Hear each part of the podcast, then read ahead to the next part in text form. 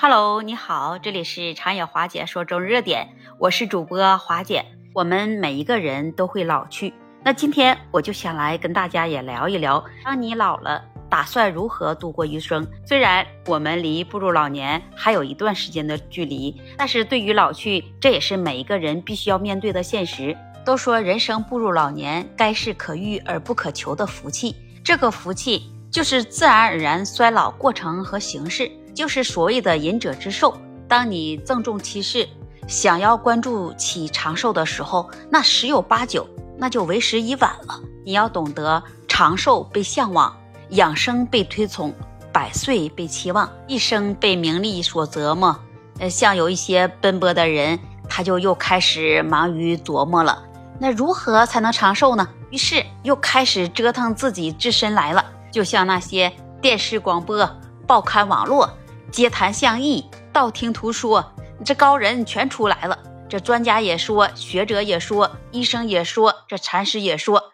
呃，有讲动的，有讲静的，讲吃素的，讲喝水的，讲拍手的，还有讲泡脚的，讲打坐的，还有讲打拳的，还有讲游泳的，还有讲去爬山的，还有讲戒酒的，再讲讲戒烟的。这么多的长寿条件，你看天好，地好，水好，人好。如此的奢侈能自主吗？还有一些长寿的要素，遗传、习惯、性格、心态，此的复杂能优选吗？句话是这么说的：物质的享有无穷无尽，精神享受五花八门，灵魂的安稳飘渺无依。暴殄天物，大自然的报复有多么迅速惊心，安居乐业似乎又到了跟前啊！忽的他又走远了。那你问问山村里那些老农吧。他们不懂养生，只求谋生；不懂健身，只爱劳动；只惯安眠，不懂营养，不懂健身。但是人腰腿灵便，你不懂游泳，但是人门外就是大自然。你问问那些百岁的老人吧，那他们大概连半套养生也讲不出来，讲出来也未必符合标准。他们反倒还有爱喝酒的、常抽烟的、吃肥肉的、从不体检的，也很少洗澡的。而且多的都是经历艰难，也不辞劳苦，喜欢劳动。他一生都是初一蔬食的人，是有一点，他们的生活很充实，心态也非常的好。要说哪个活法更长寿呢？那正像幸福就是一个自我感觉，难有统一的客观标准。或许这些老人都有各自的爱好，都各得其所，也是因人而异，自我感觉吧。要让我说，那别人的活法只能是欣赏，不能照搬，跟风似的模仿，邯郸学步，适得其反，更不需要你用那些千篇一律的健康模式，你自己觉得舒适的模式，那就是最好的。就像有一些老年体征的退行性的变化，那应该是视为正常，何必当做病变呢？那天天来测血压、量体重。不形成一个负担了，此就会时寝不安，反生大患。有人说，那我们如何去抗衰老呢？其实这衰老那岂能是抗的？那天下哪有那些长生不老的灵丹妙药呢？就像所说的真善美，第一是真，有真才有善与美。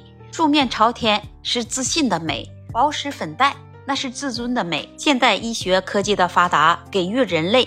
防治疾病和减缓痛苦的外力，有病就治，敬畏生命。可过度的治疗，你得到的只是既无尊严又无意义的生命。那俗话说：“久病床前无孝子。”一个“孝”字，真是对晚辈严酷的考验。人生苦短，半百是短，百岁还是短。都说人生的来去不过是幸运和遗憾的往复，不外是美好和烦恼的转换。就这样想想。我们的先辈们，包括古往今来的那些先皇先帝们和那些达官显贵，他们看过电视吗？用上手机了吗？玩过微信吗？所以说呢，生活在现代的我们，那我们有多幸运呢？世间的美好多着呢，谁能享受的完全？未来的精彩也多着呢，谁能享有永远？老年之福不再是占有，贪婪。这个福也不由主观的设计策划，我们就可以这么想：老来之福，它在于随遇而安，及时行乐，一切的一切恰到好处。你缺了不可，过了便错。